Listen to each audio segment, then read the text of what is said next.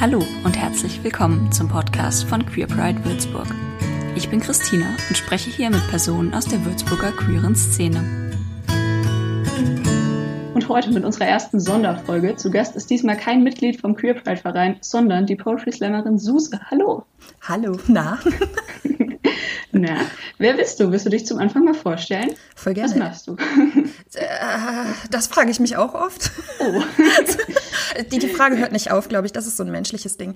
Ähm, mhm. Genau, also mein Name ist Suse Bockspringer. Ich bin unter anderem als Poetry Slammerin unterwegs und auch in meinem Leben abseits der Bühne beschäftige ich mich viel mit queeren Themen, weil ich für ein LSBTIQ-Plus-Netzwerk arbeite und dementsprechend, äh, ich bin quasi die wandelnde Homo-Lobby als Person, so ein bisschen. Das ist eine krasse Beschreibung. Die wandelnde Homo-Lobby, okay. Ich habe äh, tatsächlich einfach irgendwann angefangen, mich da sehr viel mit den Begrifflichkeiten auseinanderzusetzen. Also vielleicht bin ich eher ein wandelndes kleines Begriffslexikon manchmal. Also auch sprachlich gesehen, wo kommen Dinge her und so ein Zeug. Aber äh, ja, es formt sehr viel meine ehrenamtliche Zeit und meine ähm, mhm wie sagte man, hauptamtliche Zeit. genau. Mm, wenn du dich viel mit Begrifflichkeiten auseinandersetzt, hast du da, hast du es gemacht, so um deine eigene Identität zu finden? Was ist die? Was kannst du da? Ja, voll lustigerweise. Okay, Storytime. ähm, also ich bin jetzt 31. Ich habe mhm. schon immer gewusst, dass mir das Geschlecht anderer Menschen ziemlich egal ist. Ähm, und ich bin aber davon ausgegangen, als, als Kind und als Jugendliche, dass das bei allen so ist und dass man nur statistisch gesehen irgendwie eher in Hetero-Beziehungen landet. Oh, so, also okay. keine Ahnung, ne? Also ich, ich, kannte das nicht. Ich komme aus einem super mhm. ähm, heteronormativen Teil Deutschlands. Ähm, da haben alle Leute ein bisschen mehr Geld als Charakter, würde ich sagen, die meiste Zeit. Und dementsprechend wird halt auch nicht über Queerness gesprochen. Mhm. Und ähm, ich war dann noch dazu auf einer äh, katholischen Schule. Ui, okay. We don't do that. genau, nee, und das, das Interessante war so ein bisschen, ähm, ich habe das ganz lange nicht als Anderssein empfunden oder als nicht sein wie der Rest, sondern ich habe halt einfach gedacht, ne, wir sind halt alle irgendwie so eine statistische Streuung und mal gibt's ein paar da, mal gibt's ein paar da, mal steht man auf die Person oder auf eine andere so. Und ähm, ich habe super lange gebraucht, um überhaupt ein Label dafür zu finden. So, also ne, ich, ich wusste natürlich irgendwann nicht durch schulische Bildung, sondern durch dieses Internet, dass es ähm, Schwulsein in erster Linie gibt. Also schwul mhm. und lesbisch waren natürlich so irgendwie die ersten Begriffe, mit denen ich Kontakt hatte. Dann irgendwann auch irgendwie Homo sein, so Homosexualität. Ähm, und dann der Moment, in dem ich quasi begriffen habe, dass es Bisexualität gibt, das war so der erste Moment, der ich dachte, okay, das ist irgendwie als Label etwas, was funktioniert. Und dann war mhm. ich aber zeitgleich auch eine der Personen, die so war, aber also ich hatte Latein in der Schule. Ist das nicht nur zwei, aber gibt's nicht mehr? Ah, ja. Mhm. So, und ähm, hatte, also ne, ich hatte da keine Ahnung von, wirklich nicht. Und habe dann irgendwann, ich glaube Anfang 20, ähm, das Label pansexuell gefunden und mhm. ähm, habe mich da sehr verortet gefühlt und sehr gesehen gefühlt.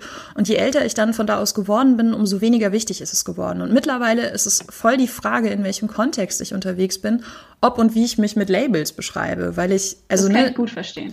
Ja. Ich habe halt keinen Bock voll. So, ich habe halt keinen Bock heteronormativen Personen zu erklären, was Pan also ne, in der Abgrenzung ja. zu bi bedeuten kann oder eben auch nicht.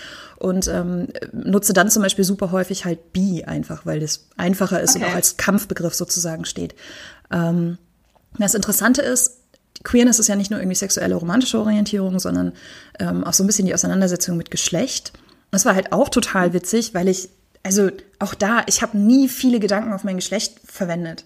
Also nicht, weil ich, weil ich irgendwie das nicht gemusst hätte oder so, sondern in erster Linie, ich weiß, dass ich schon immer genervt davon war, wenn so dieses, dieser stereotype weibliche Verhaltenskodex an mich herangetragen worden ist. Ja, das kann ich gut verstehen. Und ich habe da aber, also ne, ich habe halt immer gedacht, okay, Leute sind halt scheiße. So.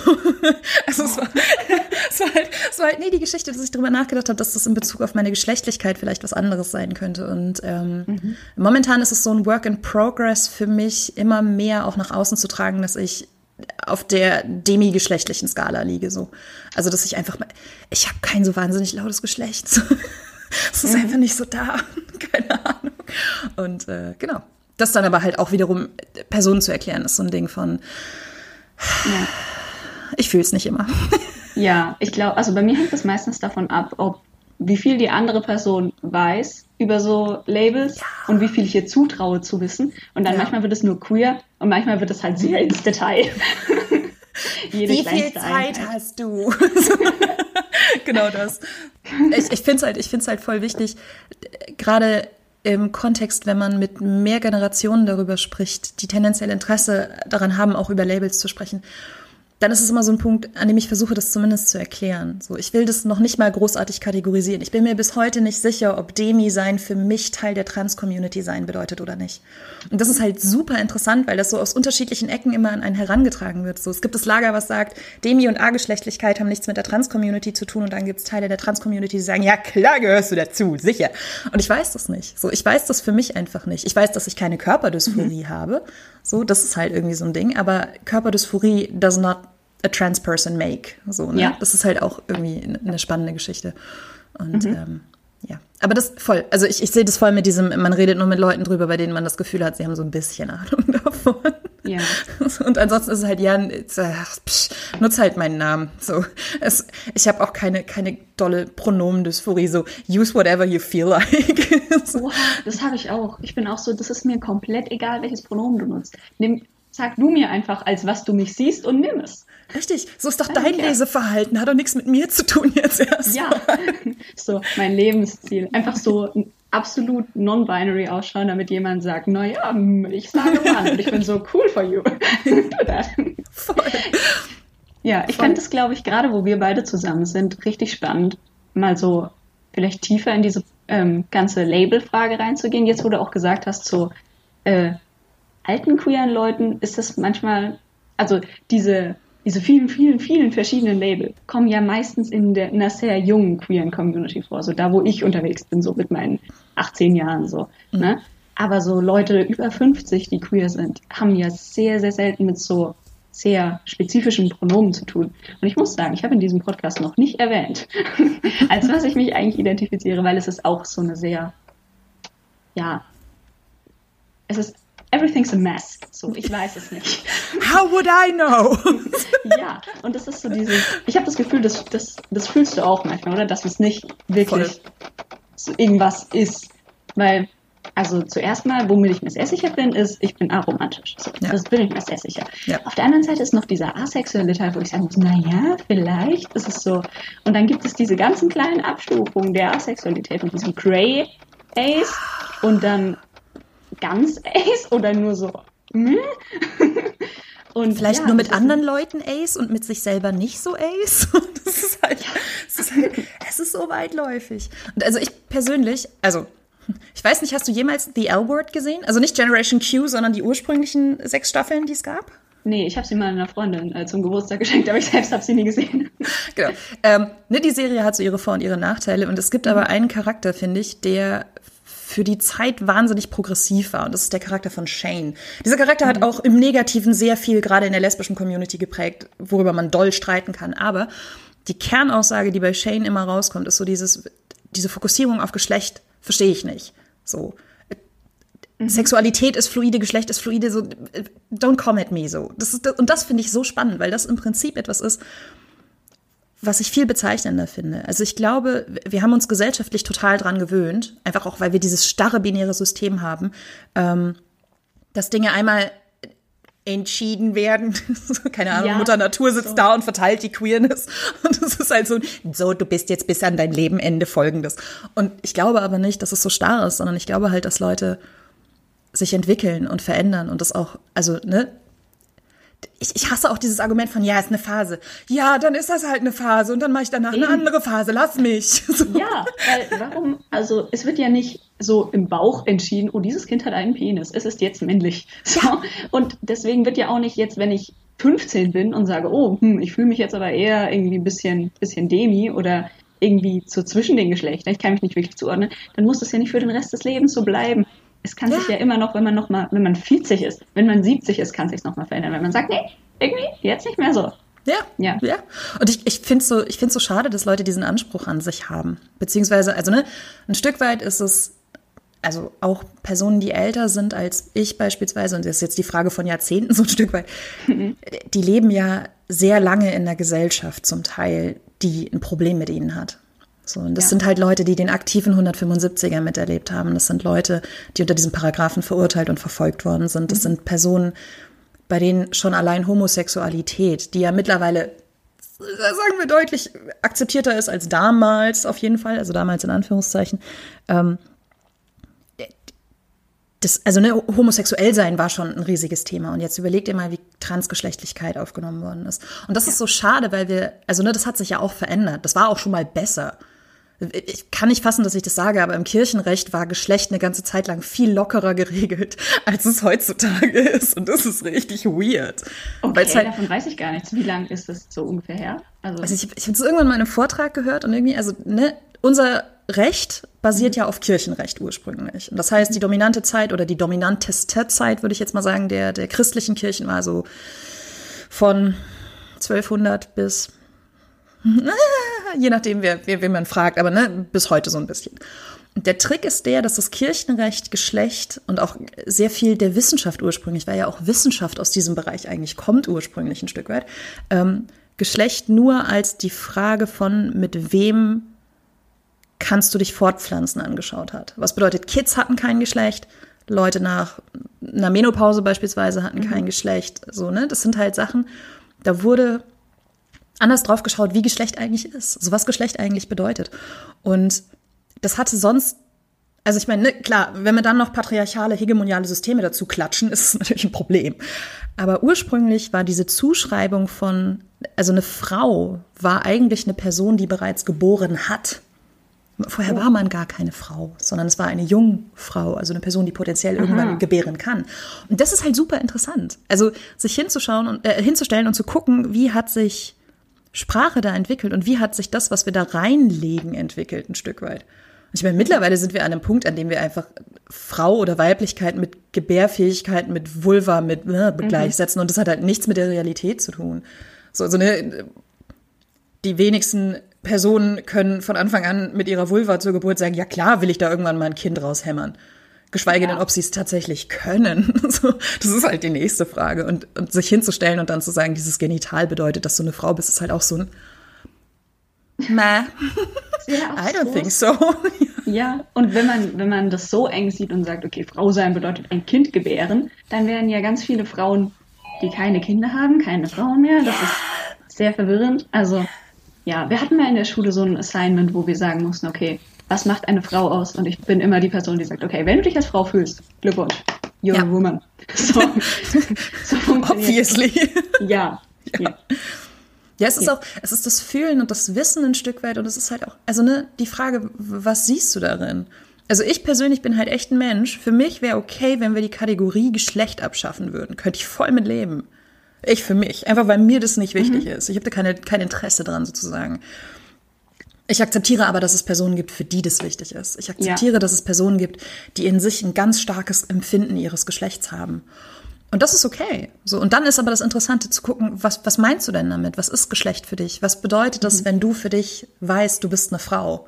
Was, was ist das denn? Oder auch ja. genauso, was heißt es denn, wenn du ein Mann bist? Das, ich liebe das. Ich mache manchmal, manchmal Workshops zu Queerness, weil ich mhm. äh, Teil von Schlau bin, einem Antidiskriminierungs- und Bildungsprojekt, was es in ein paar Bundesländern gibt.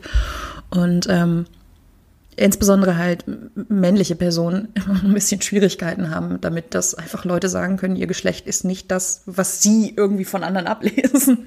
Ähm, und ich habe ganz häufig dieses Bild von, okay, pass auf, du verlierst durch einen Unfall als Dude dein Penis, den du vorher hattest. So mhm. bist du dann hinterher weniger ein Dude.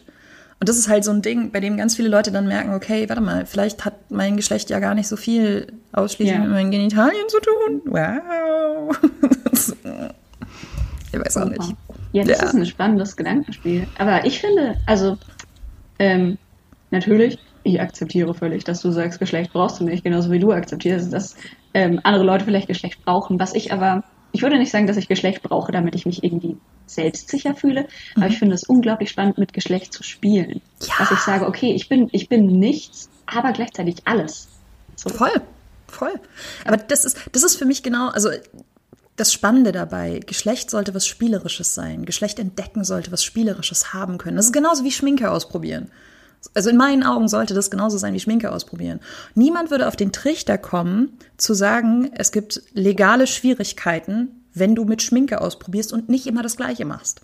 Das würde niemand machen. Und das ist für mich so ein bisschen die Geschlechtsgeschichte. Also ich sitze manchmal da mit so einem, wieso sind wir denn so besessen davon, ob und wie sich welche Person fortpflanzen kann oder was das in Bezug heißen könnte? Ja, ist eine große Frage, wie, wie weit unsere Gesellschaft ist, wenn wir sagen, okay, es ist sehr wichtig, dass sich die Leute fortpflanzen, aber Überbevölkerung so, vielleicht ist es nicht mehr so wichtig. Und ja, man kann ja sagen, okay, für manche ist es wichtig. Es ist schön. Ja. Aber man muss ja gegenseitig akzeptieren, dass es für andere nicht so wichtig ist, Voll. wer sich mit wem fortpflanzt. Ja. So, vorhin hast du noch gesagt, ähm, dass du, dass es für dich eine große Frage ist, okay, ist man als äh, Demi-Girl oder Demi-Boy Teil der Trans-Community? Und ich würde das ja mit einem herzhaften Ja beantworten. Weil ich suche momentan auch so eine, Das für wie, was ist meine Geschlechtsidentität? So, weil Mhm. es ist nicht immer Frau, es ist aber auch nicht immer Mann und manchmal ist es nichts dazwischen und das ist sehr verwirrend. Also deswegen, ähm, fühlst du dich, wenn du so sagst, okay, ist es vielleicht so Demi irgendwie, fühlst du dich immer gleich oder ändert sich das für dich von Tag zu Tag oder Stunde zu Stunde? Also ich glaube, das Interessante ist, ich würde sagen, dass meine Geschlechtlichkeit insgesamt nicht besonders laut ist. Also ne, wenn man in der in der Lautstärke von Geschlechtlichkeit denkt. Ne? Es gibt so Leute, die haben all the Geschlecht und dann gibt es so Leute, die haben halt nicht so. und ich, ich habe mehr so so Mittel, eher in Tendenz nach unten. So, aber innerhalb dieser Skala gibt es natürlich Tage, an denen ich irgendwie mehr Womanhood fühle oder so. Ne, was das ist Demi-Struggles. Ist es Sozialisation? Fühle ich das wirklich oder ist es ein Stereotyp? What am I? So, also es natürlich einfach auch, weil man nehmen wir ein anderes sprachliches Bild. Es gibt ja dieses so I'm feeling myself. So ich fühle mich so richtig doll. Und es gibt Tage, an denen fühle ich mich mehr und an denen kann ich mit der Lesart anderer Leute von mir mehr anfangen. Also kann auch mehr damit anfangen, dass ich als weiblich gelesen werde beispielsweise. Und dann gibt es Tage, an denen ich in den Spiegel schaue und da sitze und mir denke. Nee, fühlst, fühlst du jetzt gar nicht, ne? Heute nicht, nee. Heute nicht, ja. Das, das ist nicht, weil ich mich nicht fühle, sondern einfach, weil ich weiß, dass ich heute exponentiell garstiger werden würde, wenn mich jemand mit so einem weiblichen Stereotyp konfrontiert. So, also ne, das ist so ein bisschen das, was dahinter steht. Und ähm, ich, ich glaube, wie gesagt, ich, ich habe halt keinen. Bei ganz vielen Diskussionen sitze ich so da und denke mir so, ich persönlich, dadurch auch, dass ich kaum Dysphorie-Erfahrung habe, so dadurch, Okay. dass ich nicht irgendwie dieses diese, diese starken Gefühle habe sozusagen, nehme ich mich in Diskussionen ganz häufig zurück, wenn es darum geht, ob Demi-People trans sind oder nicht. Weil ich einfach, ähm, ich, ich sehe mich nicht diesen Raum beanspruchen. Ich brauche den Raum nicht. Also so, das, das klingt total blöd, aber ich persönlich brauche ihn für mich nicht. Ich brauche halt zum Beispiel mehr den Raum. Also ich, ich werde exponentiell angrier, wenn zum Beispiel dünne Leute über Body Positivity sprechen.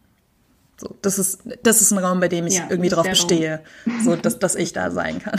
Und das Ja. ist, glaube ich, also ne, jede Person hat so die Räume, die ihr persönlich wichtig sind, würde ich sagen.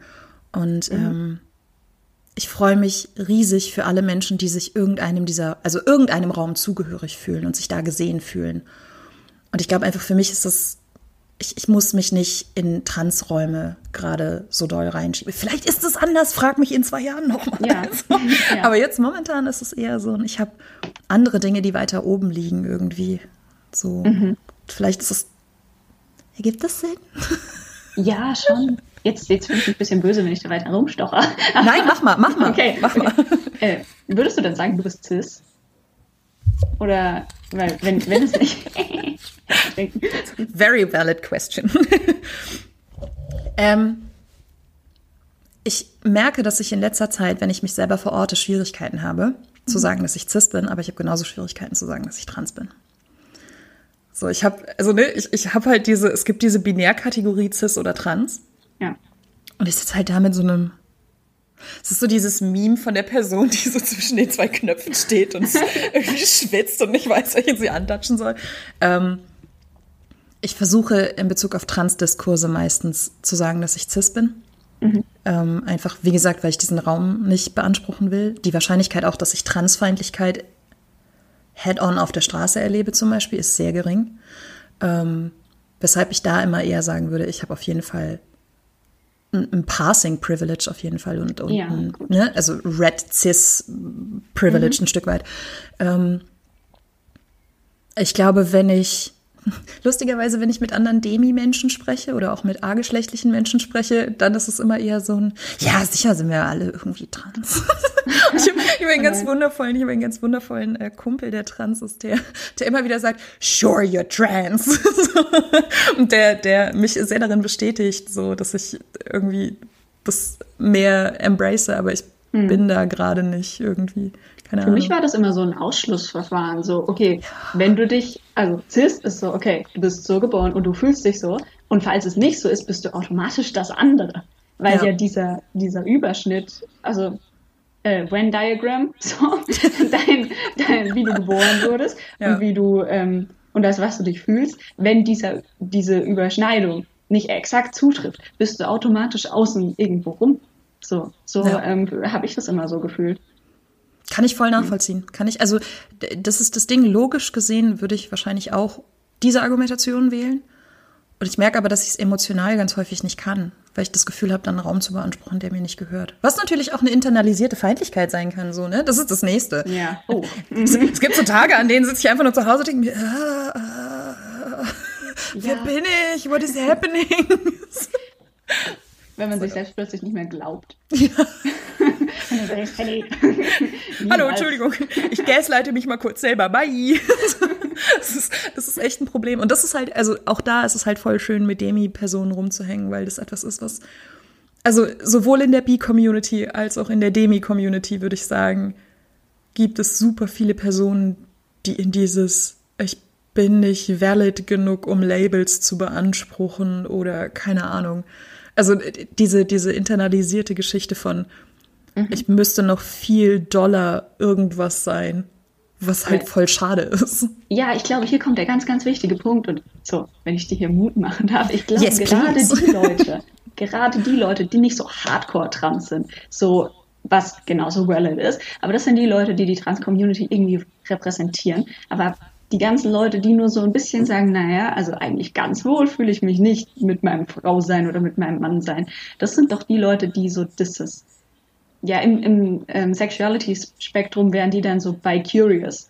Ja. So, die so sagen, naja, so ganz hetero bin ich nicht. Und dann sind eben so Demi-Personen die Leute, die sagen, naja, so, cis bin ich nicht. So, ich bin irgendwas so dazwischen. Und gerade die Leute, die, ja, die, das ist doch die Repräsentation ganz, ganz, ganz wichtig. Weil ja dann andere Leute, die so nur ein bisschen sagen, naja, also so, so ganz Frau, naja, muss nicht sein, die denken sich dann halt für ihr Leben weiter so, ja, bin ich cis, ne? Aber dass es noch andere Möglichkeiten gibt, die so einfach nur ganz, ganz leicht davon abweichen, wo man sagt, ich fühle mich mit meinem Frausein nicht so 100% wohl, ich könnte auch irgendwo daneben liegen. Die Leute müssen ja auch irgendwo Vorbilder finden. Ja, ja. Ja. Und ich glaube, dass es auch ganz spannend ist. Ähm, und das ist etwas, was ich gerade für mich versuche zu lernen, auch Cis und Trans ein Stück weit als Skala zu sehen. So, also ne, es gibt nicht nur den einen Weg, trans zu sein.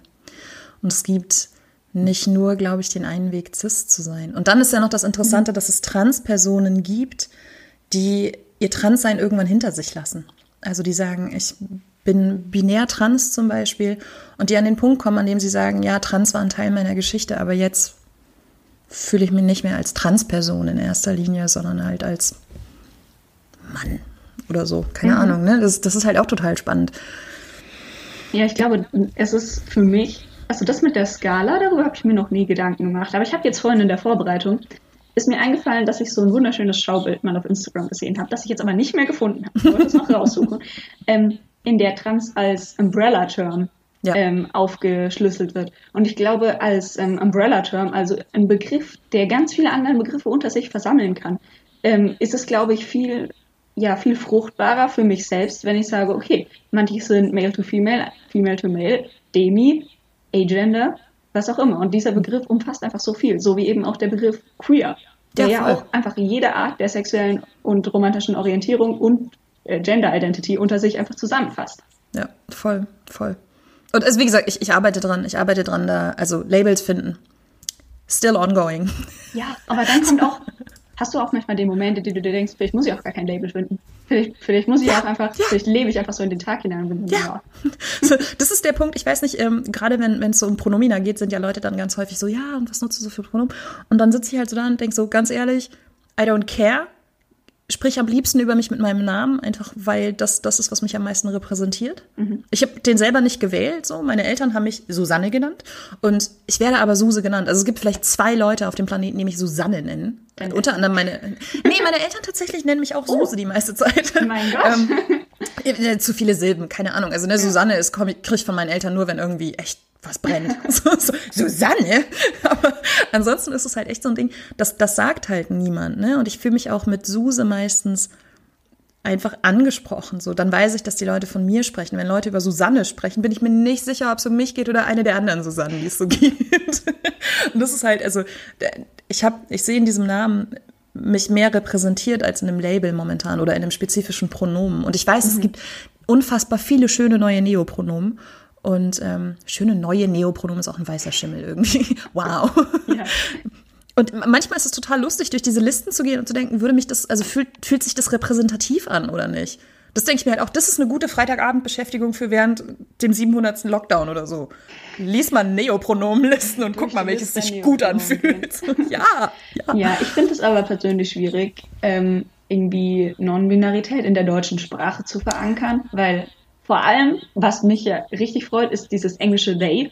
Es ist so schön, es funktioniert so gut. Und im Deutschen, keine Ahnung. Also ich habe es gesehen, dass es in deinen, in deinen E-Mails am Ende steht und in Instagram und so. Und ich Ja. frage mich, wie, wie wünschst du dir, dass es verwendet wird? Ja, erstmal nicht. Erstmal deinen Namen. So, und dann frage ich mich, okay, aber so wenn ich über mich selbst sage, dass man they benutzen soll im Deutschen, ist das möglich? Ich, also Was ist deine Meinung? Ich kenne tatsächlich ein paar Personen, die they-Pronomen nutzen. Und ich, also es ist eine Gewöhnungssache, ne? so wie alles in der Sprache Gewöhnungssache ist. Also weiß ich nicht, wenn ich dann irgendwie sage, they haben mir erzählt. Das funktioniert schon. Ah, das dass man das they ins Deutsche Genau. bringt. Ja, das wäre Genau. cool. Genau, also das einfach wirklich als Lehnwort benutzen, so wie wir auch, ich weiß auch nicht, Handy, was kein echtes englisches Wort Ja. ist, aber chillen, was auch immer, ne? Also wir haben ja doch eine ganze Menge Lehnwörter sozusagen. Und ich glaube, also bevor ich anfange, jemandem Neopronomen anzudichten, würde ich, also gerade wenn ich nicht die explizite Erlaubnis habe, würde ich eher einfach they nutzen und halt dann gelegentlich, keine Ahnung, drüber sprechen. Und voll spannend finde ich eigentlich die Frage, wie geht man sprachlich mit Personen um, die zum Beispiel sie, ihr und they nutzen. Ja, also eine Mischung aus Pronomen sozusagen. Weil ganz viele Leute ähm, nicht so dieses Entweder-Oder-Ding haben, sondern halt sagen, naja, mal so, mal so, sprich mal so, mal so über mich. Ähm, und dann halt so. Richtig, richtig. Und gelegentlich äh, zu fluktuieren und zu sagen, manchmal sagt man, das ist ihr Buch und manchmal sagt man, das ist der Buch. So, und das ist halt einfach so ein Ding. Also, Verwirrung schafft Veränderung, würde ich sagen. Ja. Und auf der Ebene ist es halt richtig cool, manchmal andere Pronomina zu nutzen. Und ich liebe das auch, wenn irgendwie, also äh, eine bekannte Person, die benutzt M, also Okay. EM, die ich auch super finde. Es klingt immer so ein bisschen so, als hätte man zwischendrin den Faden verloren, aber zeitgleich ist es halt auch Für mich klingt es nach einem Namen. M, wie Ja. die Abkürzung von Amy oder so. oder von Emily oder keine Ahnung, ja genau, Ja. aber es ist halt irgendwie Ems Buch oder keine Ahnung. Und das ist halt richtig witzig. Und das, das, je länger man sich mit solchen Sprachgeschichten beschäftigt, umso lustiger wird es, manche Serien anzuschauen, in denen solche Namensverkürzungen vorkommen, die auch als Pronomen benutzt Oh. werden. Zum Beispiel die Serie Revenge, wo der Hauptcharakter Emily heißt die meiste Zeit. Ah, und dann- Emily von ihrem besten Freund Ems genannt wird und ich immer nur da sitze mit so einem Das ist aber auch einfach, also das ist jetzt nur das Beispiel, was mir, was mir on top einfällt irgendwie. Das Ja. ist, äh, ja. Also so würde ich mit they-Pronomen umgehen im Deutschen. Um Ja, deine und Frage dann- zu beantworten. Ja, die, die deutsche Übersetzung mit diesem ihr äh, gestaltet sich ja ziemlich schwer, weil ihr im Singular, es ist so verwirrend Ja. irgendwie. Also es wird, weil ich hätte immer, beziehungsweise wenn ich mir vorstelle, dass ich das Pronomen ihr nutze, dann geht es aber um äh, das Buch, das meins ist, und dann sagt jemand ihr Buch, dann ist es ja wieder weiblich. Ja. Was ist denn da passiert? Das wollte ich ja nicht. So, Ja. das, das macht die deutsche Sprache irgendwie ziemlich kompliziert. Das ist auch genau der Grund, warum man sagen würde, dass diese Plurallösung, die im Englischen häufig funktioniert, halt im Deutschen nicht funktioniert. Deswegen gibt es, glaube ich, Neopronomen. Deswegen gibt es diese, diese Idee, den Namen zu sagen anstatt eines Pronoms.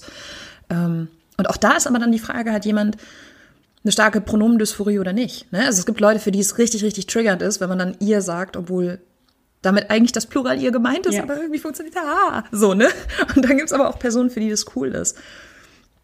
Und ich glaube in erster Linie, also ich versuche wirklich bei Pronomina in erster Linie das zu benutzen, was mir eine Person sagt. So, also wenn, wenn du jetzt sagen würdest, benutzt bitte they für mich oder benutzt Xir für mich oder keine Ahnung, würde ich versuchen, das zu benutzen. Oder deinen mhm. Namen, wenn ich kurz vergessen habe, welches Pronomen du benutzt. Weil das ist die nächste Geschichte. Wenn man Leute kennenlernt, man muss ja nicht nur deren Gesicht und deren Namen merken, sondern auch deren Pronomen. Und das ist wirklich viel Gehirnkapazität.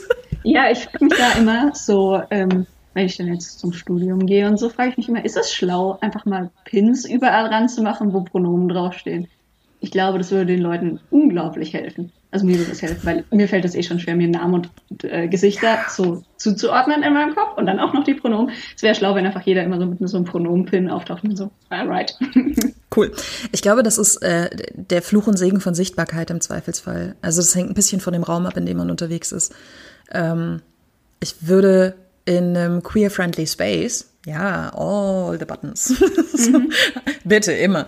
Ähm, ich würde in einem, in einem, also so im öffentlichen Raum, gerade wenn ich an Orten bin, wo ich mir nicht sicher bin, wie queer inklusiv sie sind, dann hätte ich damit Schwierigkeiten, weil das halt ganz häufig zu einer Irritation wird, die sehr leicht in Aggression umschlägt bei anderen Leuten. So, und das ist, glaube ich, immer so ein bisschen die, die Krux von Sichtbarkeit, insbesondere in Bezug auf jede Schattierung von Transsein. So, mhm. weil du natürlich, also nicht nur in Bezug auf Transsein, auch eigentlich in Bezug einfach auf Queerness grundsätzlich. Queerfeindlichkeit ist immer noch ein Ding und es gibt Leute, die ihre Queerfeindlichkeit in Gewalt umwandeln. So und sprachliche oder physische Gewalt. Und das ist halt ein Problem. Und so auf der Ebene ist halt dieses, dieses, also ich, ich bin persönlich auch jemand, der sagt, nicht jede Person muss sich immer überall outen, einfach weil es richtig gefährlich sein kann. Mhm. Also auf der Ebene würde ich sagen, ganz ehrlich, wenn du an eine Uni gehst, die cool ist, oder wenn du da in, in Queer Spaces unterwegs bist oder in Gender Studies unterwegs bist, zum Beispiel, ja, all die Pronomen-Button, würde ich beim Feiern gehen nachts zwingend Pronomen-Button tragen? Wahrscheinlich nein. So. Ich, ja, das ist immer so schwierig. Ich muss sagen, ich habe bis jetzt in meinem Leben keine queerfeindliche Begegnung gehabt. Und ich finde. Das, das ist so schön! Ja, ich finde es so dann komisch, dass ich, dass ich Angst vor was haben sollte, was mir noch nie passiert ist. Dann frage ich mich so, ich, ich wäre am liebsten einfach so aggressiv out. also, Leute, ist mir egal, was ihr denkt. So, oder halt sehr auf Konfrontation gehen, wobei ich kein ja. Mensch bin, der sehr auf Konfrontation geht. Ich weiß nicht, woher das kommt. So, also, hattest du Voll. schon mal so ganz, ganz, ganz persönliche queerfeindliche Erfahrungen, wo du Angst um dein Leben hattest? Nee, um mein Leben glaube ich nicht. Also physische Gewalt sowieso relativ wenig Erfahrung zum Glück. Was auch damit zu tun hat, ich bin 1,80 groß. So, das ist oh. einfach, also ich, ich bin einfach ein relativ ja. langer Mensch und dann bin ich auch noch ein fetter Mensch. So. Und das ist einfach so ein, du kannst mich schon angehen, aber die Wahrscheinlichkeit, dass ich dich zu Tode quetsche, ist sehr hoch. So. Also ich glaube, so auf der Ebene ist es so ein ja. Ding. Ähm, das ist, ich bin nicht die erste Person, die das auf einer physischen Ebene mitkriegt. Ähm, ich glaube, so in der alltäglichen Abwertung, im, im nicht damit umgehen können schon. So, also keine Ahnung. Die Reaktion ähm, meines Vaters darauf, dass ich äh, eine Frau gedatet habe, war, das ist biologisch unsinnig. Und ich war Anfang 20 und so, Vater, darum geht es nicht. So, was ist mit dir? Und das ist halt, ja, das war halt so ein, also ich verstehe, was er sagen wollte. Und ich, ne, ich kann ganz viel nachvollziehen. Ich kann ganz viel Queerfeindlichkeit und ganz viel Alltags-Queerfeindlichkeit in Anführungszeichen kommt halt aus so einem ich verstehe es nicht. Meine Großmutter hat gesagt, du suchst ja auch immer die dicksten Bretter zum Bohren aus. was, halt, was halt so Sachen sind, bei denen du da sitzt und dir denkst, ich verstehe, was du meinst, aber es ist nicht das, was ich hören will. Also ich kann so die Ebene von, ich habe vor etwas Angst, was ich nie erlebt habe, voll nachvollziehen. Das ist so ein, ähm, da gibt es einen Begriff für, den ich vergessen habe. Es geht so in Richtung von intergenerationalem Trauma so ein Stück weit, weil es etwas ist, was du als Erfahrungswert kennst und was du ja. gehört hast. So und ganz viele Leute haben halt keine guten Coming-out-Erfahrungen und es formt ganz häufig die Angst, die nicht geoutete Personen vor ihrem Coming-out haben. Und das ist halt so schade eigentlich. Es ist so, man muss immer so ein bisschen das Coole und das nicht so Coole irgendwie versuchen abzuwägen. Und ähm, ich persönlich bin lustigerweise dazu übergegangen, mich nur noch super selten zu outen, sondern ich mache einfach mal und wenn Leute dann irritiert sind, dann erzähle ich es erst. das ist keine Ahnung. So sehr schön, als ich angefangen habe zu studieren, weil ähm, ich zu dem Zeitpunkt in erster Linie weiblich gelesene Personen gedatet habe. Ähm, und dann irgendwann kam ich mit einem, mit einem Typen um die Ecke und alle so, oh, what is happening? so, ich glaube, ich glaube, wir müssen kurz drüber reden, dass das nicht das Label ist, was ihr euch da ausgesucht habt. Das, it's not how it works. Oh das ist, aber ne, das sind halt Sachen, man muss sich das leisten können irgendwo. Und also ich habe das Glück, dass ich wenig physische Geschichten da gehabt habe. So, ich habe halt in erster Linie so, es ist eine Phase, du bildest dir das ein, so ein Blödsinn, ich glaube dir nicht. Also so die, die üblichen mhm. Bifeindlichkeiten sozusagen. Ne? Die habe ich alle durch, inklusive. Äh, du bist eine Verschwendung, du solltest keine Männer daten. Das ist eine Verschwendung, wenn du Männer datest. Das ist halt so ein, ob du die Fresse halten kannst. das ist, glaube ich, ein ganz großes Problem vom Internet, wenn man da so äh, einen offenen Auftritt hat wie du. Dann kommen leicht irgendwelche Trolle, die sagen, pff, Fun Fact, es war tatsächlich eine Person, die ich gedatet habe. Oh Diese, ja. Oh ich, ich habe sie halt auch nur angeguckt mit so einem That is not a compliment. Entschuldigung. Okay. Das, also ja, das, das ist halt, also ja, klar, eine gewisse Öffentlichkeit zieht es an. Es ist auch einfach, Stereotype existieren überall. So, manchmal leistet man an Orten Bildungsarbeit, an denen man nicht gedacht hätte, dass man noch Bildungsarbeit leisten muss. Und das ist aber, ja, Internalisierung. Ja. Das ist dieses Ding, dass nur weil Leute queer sind, nicht gleich die offensten, glücklichsten Menschen sind, die es gibt, sondern ja, ja ganz viele Homosexuelle haben auch Vorurteile gegenüber Transgender-Leuten oder so. Oder ja. Die. Und das ist so, ich weiß nicht, traurig. Ja. Es ist halt in erster Linie, also müde. müde trifft das sehr ja. gut. Also ich glaube halt bei vielen geht es ein Stück weit auch in so ein, wir sind so ein bisschen gesellschaftlich drauf gepolt, nach unten zu treten oh. oder zumindest uns auf Kosten von jemand anderem zu empowern. Und ähm, man muss ehrlicherweise sagen, beispielsweise homosexuelle Menschen haben relativ viel gemeinsam mit heterosexuellen Menschen, nämlich die Tatsache, dass sie nur auf ein Geschlecht stehen. So, das ist halt eine Gemeinsamkeit. Das ist etwas, was mehrheitsfähig ist, auf ein Geschlecht zu stehen. Das ist genauso wie Monoamorie in unserer Gesellschaft mehrheitsfähig ist. Das heißt nicht, dass nicht Polyamorie existiert. Das heißt nicht, dass nicht Polysexualitäten existieren. Das heißt nur einfach, ganz viele Leute können das nicht verstehen. So, und ich habe, also gerade, ich habe das sowohl mit homosexuellen FreundInnen als auch mit heterosexuellen FreundInnen gehabt. Dieses, ich verstehe nicht, wie kannst du auf mehr als ein Geschlecht stehen? So, du musst doch eine Präferenz haben, du musst doch eins von beiden lieber haben. Und es ist halt so ein Ding von, ich, ich kann dir nicht erklären, warum das so ist. Ich kann nur sagen, es ist halt so. Das sind so Sachen, ich, ich, I don't know. Ja. Ist, wo, woher weißt du denn, dass du nur auf ein Geschlecht stehst? How does it work? So, ne, das, Frage, Nur Irritation. Die woher weißt du, dass du überhaupt auf jemanden stehst? Erklär mir mal, wie sich ja. sexuelle Attraktion anfühlt. Ich ja. weiß es nicht. Ja. Und auch die Frage, was, was heißt denn sexuelle Anziehung irgendwo auch, ne? Das ist halt auch so ein Ding. Ich bin, das ist auch, ich bin mir manchmal, ich würde mich auch tendenziell eher als demisexuell, naja, demisexuell glaube ich nicht so sehr, aber demiromantisch auf jeden Fall beschreiben. Mhm. Und das ist aber so ein Ding, bei dem ich da sitze also zum einen mit, haha, guck mal, ich bin Pandemie. Ha, aber es ist sad. Mhm. es ist halt in erster Linie so ein, was heißt denn Norm in dem Bereich? So, also ne, die, diese Vorstellung von sexueller Orientierung beinhaltet die Normierung von, was ist denn sexuelle Anziehung? Ist sexuelle Anziehung, ich will dir auf der Straße die Hose runterruppen und los so? Ist sexuelle Anziehung so, und ich kann mir vorstellen, dir die Hose runter zu ruppen an irgendeinem Punkt? So, was, was, was heißt das denn? Ja, also das ist halt, mhm. ich glaube halt, dass das, ähm,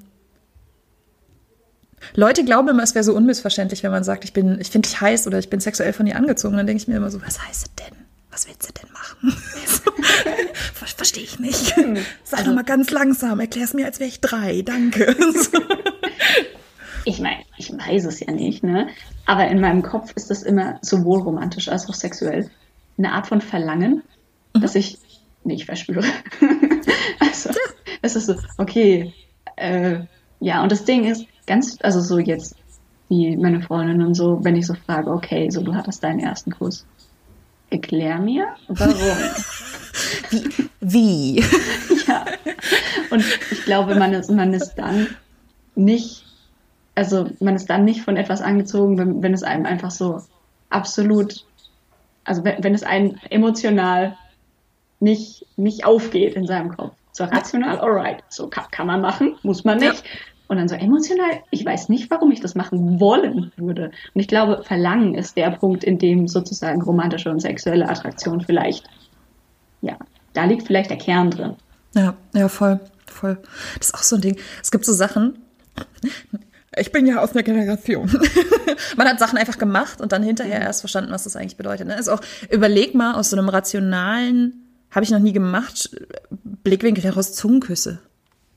Ja, Alter. Why? Ich, ich habe ein sehr großes objektives, einen großen objektiven Blick auf Sex. Ich habe keinen Plan. So, das ist halt echt so ein Ding. Also ich habe das auch bei, ich hatte relativ spät mein erstes Mal. Also erstes Mal in Anführungszeichen, was auch immer das heißen will. Ne? Das ist halt auch lange nicht so. sexuelle Erfahrung. Mit einer anderen Person. So, Ah, ja. ne? Auch da ist ja auch nochmal so ein bisschen die Frage, in welche Richtung. Was meinst du mit relativ spät? Ich war fast 18. So. Ich finde das nicht spät, aber okay. Also ich, mache das fest am Vergleich zum Rest meines, meines Umfelds Ah, sozusagen okay. zu der Mhm. Zeit und da war ich relativ spät dran. Also auch wenn ich meinen Freundeskreis heute angucke, die waren alle eher so Team 14, 15 irgendwie. Ey, okay. Ähm, und ich weiß, dass ich zu dem Zeitpunkt einfach da gestanden habe mit so einem Was Menschen- machen die alle? Menschen sind so gruselig. So, Why would you? Ja, das habe ich auch. Warum, wenn du auch was anderes machen kannst? Äh, Richtig, also ne, ich habe das, ich habe bis heute einfach auch so Momente, in denen ich da sitze und mir denke, also literally die meisten Dinge kann sich ein Mensch selber besorgen, inklusive Orgasmen. Und es gibt wirklich viele Leute, die nicht cool genug sind, äh, als dass ich sie irgendwie anziehend finden würde. So fertig. Das ist halt einfach, das ist so ein Ding. Und ich glaube halt, dass das das ist halt das nächste. Also ne, Sachen werden halt so normiert und man macht es halt, weil alle das machen und man probiert es halt aus. Und dann gibt es Sachen. Ich finde diesen Satz so charmant mit whatever floats your boat. So, also die Überlegung, wenn es dir was gibt, do it. Es sei denn, es ist Massenmord. Ja. Then Also, don't, keine ne? anderen Leute schaden, so weit geht deine Freiheit. Richtig, richtig, genau das ist der Punkt. Und dann ist es halt, also auch da, es kann ja irgendwie mit einer, mit einer gemeinsamen Absprache was mega Interessantes sein, aber das ist genauso, wie du nicht hingehst und jede Person auf der Straße, egal ob ihr euch jemals gesehen habt oder nicht, mit deinem Kink konfrontierst. Man macht das nicht. Das ist gruselig. So, Sondern man versucht mit einer Person eine Ebene zu finden und dann guckt man mal, ob es passt oder nicht. Und ich, ich glaube halt, manche Sachen muss man für sich rausfinden, ob sie für einen taugen oder nicht. Also ich persönlich bin halt jemand so, try everything once irgendwie. Ähm, aber ich würde es niemandem vorschreiben. So, ich weiß nur, für mich ist das ein Modus. Man in seiner Vorstellung einfach schon hart angeekelt davon ist. Wenn man hart angeekelt ist, nicht. Wenn man sich damit nicht wohlfühlt, muss man es vor allem nicht ausprobieren. Das ist halt auch so ein Ding. Ne? Ich, ich persönlich bin zum Beispiel ein Mensch, ich habe ähm, abseits von Alkohol und Koffein nie Drogen genommen. So. Ähm, und Leute sind immer so, ja, aber also bist du nicht interessiert? Ich so, ja, doch schon, aber irgendwie auch nicht. Also ich habe einfach nicht das Verlangen danach. So, ich habe keine, ich weiß nicht. Ich, ich muss jetzt nicht Heroin ausprobieren, um zu wissen, dass ich es vielleicht lieber nicht nehmen will. So, es ist halt, es ist halt so, ein- so ein Basic-Ding irgendwie, bei dem ich da sitze und sage, es gibt Sachen, die muss ich nicht ausprobieren. Und dann gibt es Sachen, bei denen ich mir denke, das ist irgendwie interessant. So, aber keine Ahnung. Und ich glaube halt, dass Leute immer, dass wir zu stark normieren, was Leute ausprobieren müssten. So, Ja, und oder in welchem ausprobieren Alter man das wollen. mal gemacht haben muss. Ja. Verstehe ich auch nicht. Ist, ja, nee. Das, da, also, da kommen wir zurück zu deinem mit 18 war es spät, das erste Mal haben mit Ja, 17. richtig, Ja. richtig, richtig. Und ich finde es immer ganz witzig, wenn irgendwie so, so Online-Formate siehst, ich weiß nicht, das Y-Kollektiv, glaube ich, hatte, oder die Frage oder so, haben mal ein Format darüber gemacht, dass eine Person irgendwie mit 23 noch keinen Sex hat. Oh ja, das habe ich auch gesehen. Ganz ehrlich, der meiste meines Sex bis 23 war so scheiße, dass ich ihn lieber nicht gehabt hätte. Wenn ich noch nicht gelernt habe, was meine Grenzen sind, wie soll ich denn in der Lage sein, Consent zu geben? Und das ist halt auch so, das ist halt auch mein Problem ein Stück, weil ich habe super spät erst Nein sagen gelernt und es klappt heute noch nicht immer. Und das ist auch so, ach, Queer Kids, ne? Insbesondere Queer Kids. Lernt Nein sagen und lernt, dass andere Leute euch nicht erzählen können, wann ihr welche Schritte zu machen habt. Und wenn ihr mit 15 wisst, ihr seid Label XYZ, heißt es nicht, dass ihr das der ganzen Welt erzählen müsst. So, ihr könnt, wenn ihr dazu richtig doll Bock habt, aber ihr müsst nicht. Müsst ihr man einfach hat, man nicht. hat keine Verpflichtung zu nichts. So.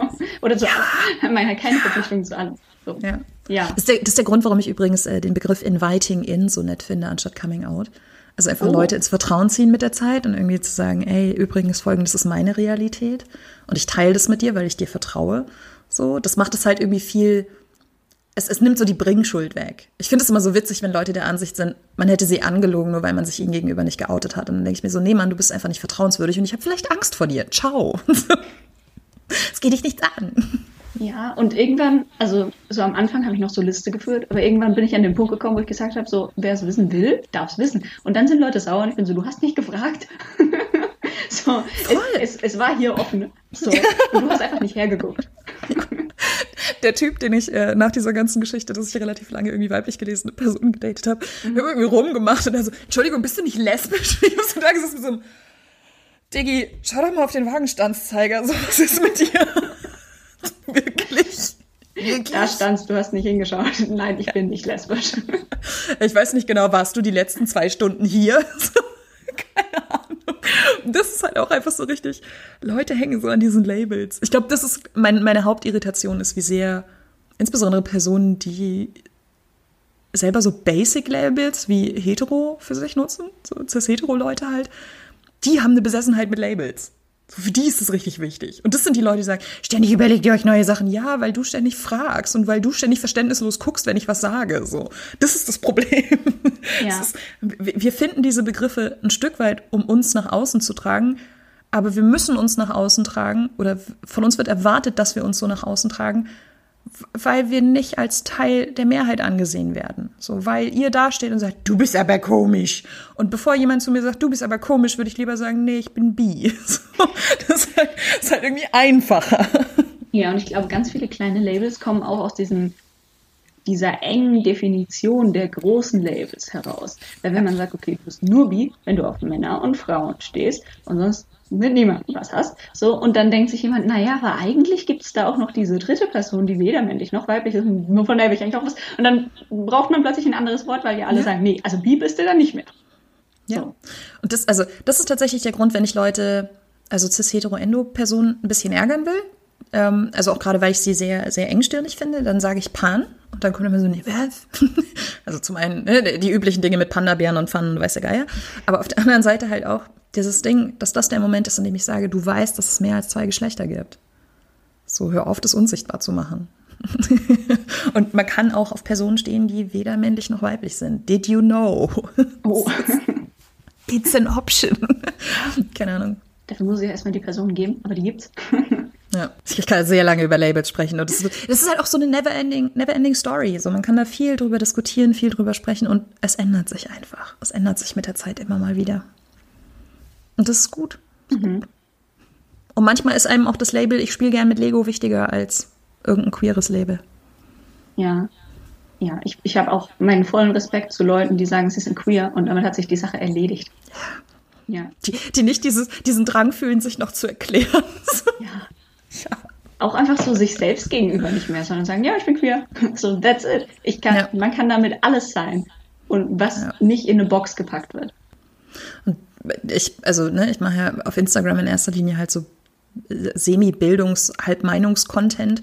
Und ähm, der Punkt ist da, ich versuche es immer einigermaßen weit auszudifferenzieren. Also ich versuche das immer sichtbar zu machen für Leute, um klarzumachen, wie viele Ebenen queere Personen für sich entdecken, um erklären zu können, also um anderen Personen etwas erklären zu können, die über diese Ebenen nie nachgedacht haben. So, ich mache manchmal äh, Fortbildungen mit erwachsenen Menschen also die sind erwachsen, und erkläre denen halt irgendwie so Geschichten wie, es gibt eine sexuelle und eine romantische Anziehung, mhm. es gibt ähm, eine Frage, wie stark man Anziehung insgesamt verspürt, wie stark man insgesamt Geschlecht wahrnimmt. Es gibt verschiedene Geschlechter, verschiedene Zugehörigkeiten zu Geschlechtersystemen, wie man gelesen wird, bla bla bla. Und dann gebe ich denen so einen kleinen Gender-Ausweis. Also quasi die, die Umdrehung von, äh, von, von so einer Gender-Bred-Person ein Stück weit. Also einfach so ein bisschen, okay, gib mal an, was wurde dir bei Geburt zugeordnet?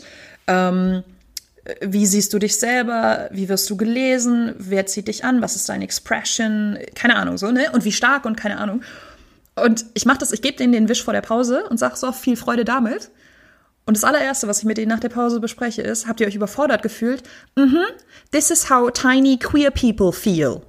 So, weil es halt das Ding ist, du sitzt da und du nimmst wahr, okay, es gibt irgendwie cis-hetero-endo-people und die sind so und ich bin so nicht. Und dann klopfst du nach und nach in meinen Augen als queerer Mensch diese, diese Ebenen ab und versuchst rauszufinden, was bei dir anders ist sozusagen, weil das das Gefühl ist, was du immer vermittelt kriegst.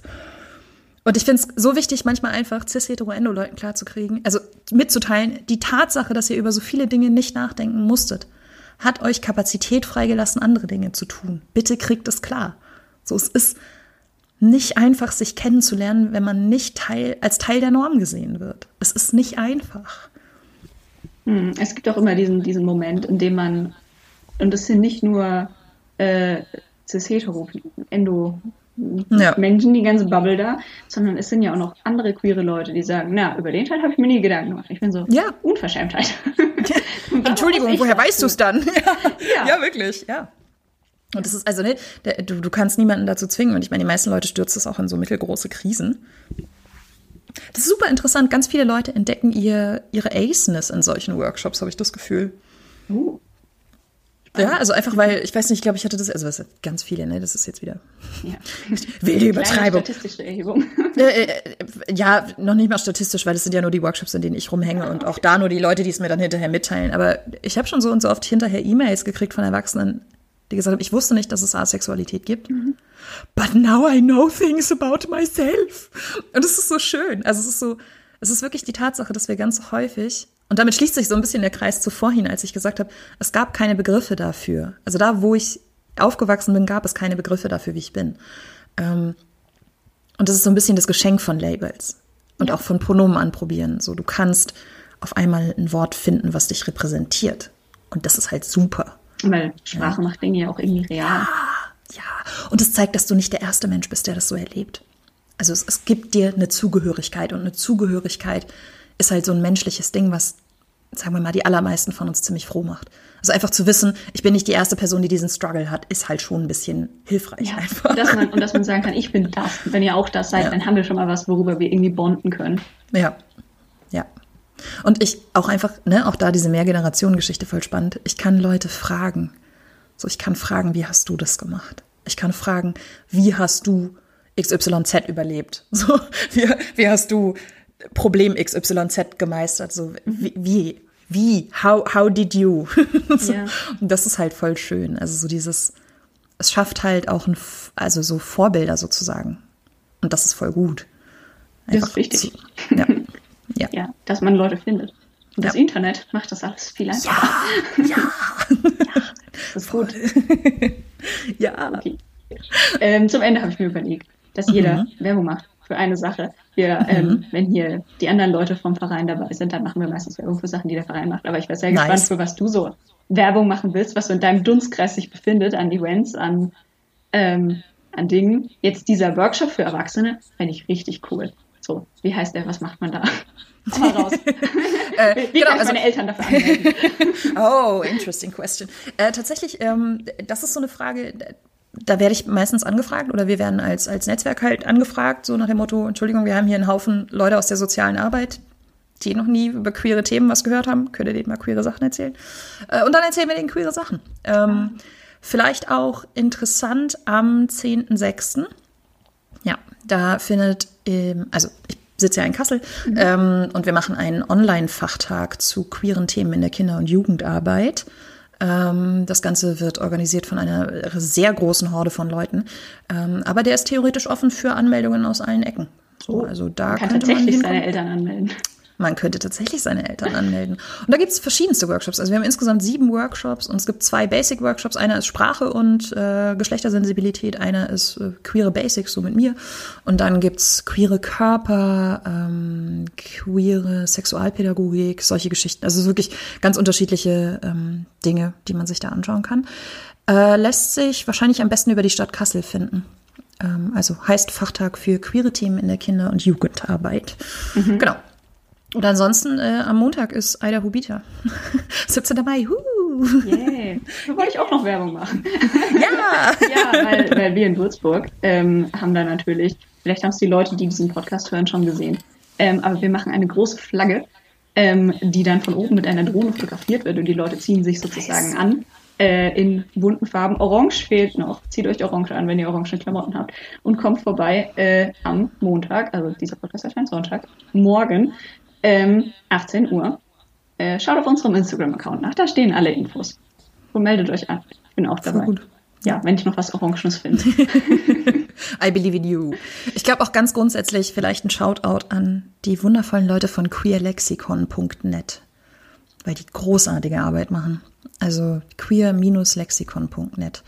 Fantastische Arbeit, eine ganze Menge Labels zum Anprobieren, eine ganze Menge Erklärungen zu den Labels. Und ein Kummerkasten. Und ich glaube auch eine digitale Chat-Sprechstunde oder so. Mein Gott. Gibt's so alles. gute Leute. Ja, die machen, die machen gute Arbeit. Genau. Reicht das als Werbeblock? Müssen wir noch mehr Werbeblock machen? Na. Wir können uns noch Dinge überlegen. Ich weiß auch nicht. Wann, wann ist euer Pride? Also macht ihr tatsächlich einen Pride oder macht ihr einen Online-Pride? Ja, ja. Ähm, wir hatten letztes Jahr ähm, auf den Mainwiesen.